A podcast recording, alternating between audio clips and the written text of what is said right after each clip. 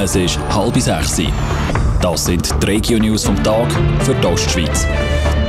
Im Studio ist Manuela Bürgermeister. In der Stadt St. Gallen gibt es doch keine Kampfwahl ums Amt vom Stadtpräsident. Der grünliberale Architekt Veit Rausch zieht seine Kandidatur wieder zurück. Er fühlt sich doch nicht berufen, um jetzt in ein politisches Spiel einzutreten, sagt er gegenüber Radio Top. Er hätte gemerkt, dass das Amt vom Stadtpräsident doch nicht das Richtige sei für ihn. Der kann ja nur Finanzen machen und hat die Aufgabe. Da ist der Stadtpräsident. Ich meine aber, der Stadtpräsident sollte die Stadt weiterbringen, verbinden und die Stadt bewegen. Die Vorlagen müssen wir erschaffen, dass das möglich wird. Und ich habe gemerkt, dass ich keine Möglichkeiten habe, die Argumente, die wichtig sind und auch richtig, einzubetten in die bestehende Struktur. Für einen Sitz im Stadtparlament kandidiert er aber weiter.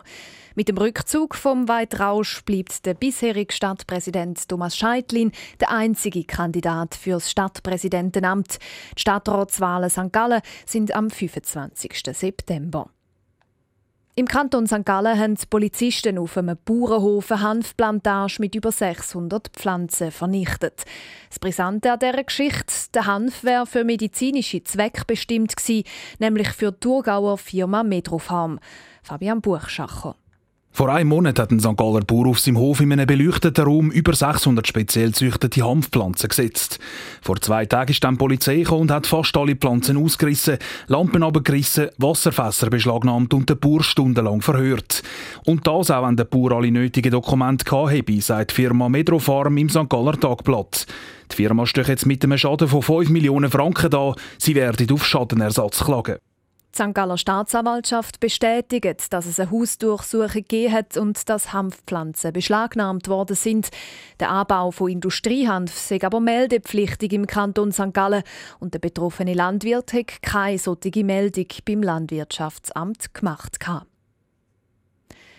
Im Kanton St. Gallen haben am Morgen Unfälle auf der Autobahn für Stau und Verletzte gesorgt. Beim Auffahrunfall auf der A1 bei Oberbüren sind drei Personen verletzt worden. Schon vorher hat es zu Gossau einen Auffahrunfall gegeben und ein Pannenfahrzeug hat die Stadtautobahn St. Gallen blockiert, schreibt die Kantonspolizei St. Gallen in einer Mitteilung.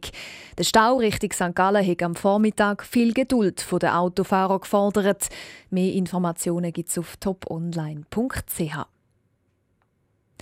Die Standeskommission vom Kanton Appenzell Innerrhoden will die Bezirk behalten. Sie hat eine Initiative abgelehnt, die verlangt, dass die Bezirke aufgehoben werden. Mit der Initiative müsste das Steuersystem neu ausgerichtet werden und der Finanzausgleich in der heutigen Form würde wegfallen, schreibt die Standeskommission, also die Innerrhoder Regierung in einer Mitteilung. Im Kanton St. Gallen können junge Asylsuchende an die Berufsfachschulen gehen. Der Kanton hat für das Schuljahr ein entsprechendes Angebot geschaffen. Das Angebot von diesen sogenannten Integrationsförderkurs ist sehr beliebt, heisst es in einer Mitteilung. Mit den Kurs sollen junge Asylsuchende die Möglichkeit bekommen, zum später den Übertritt ins Berufsleben zu schaffen. Radio Top. Dies Radio für die Ostschweiz.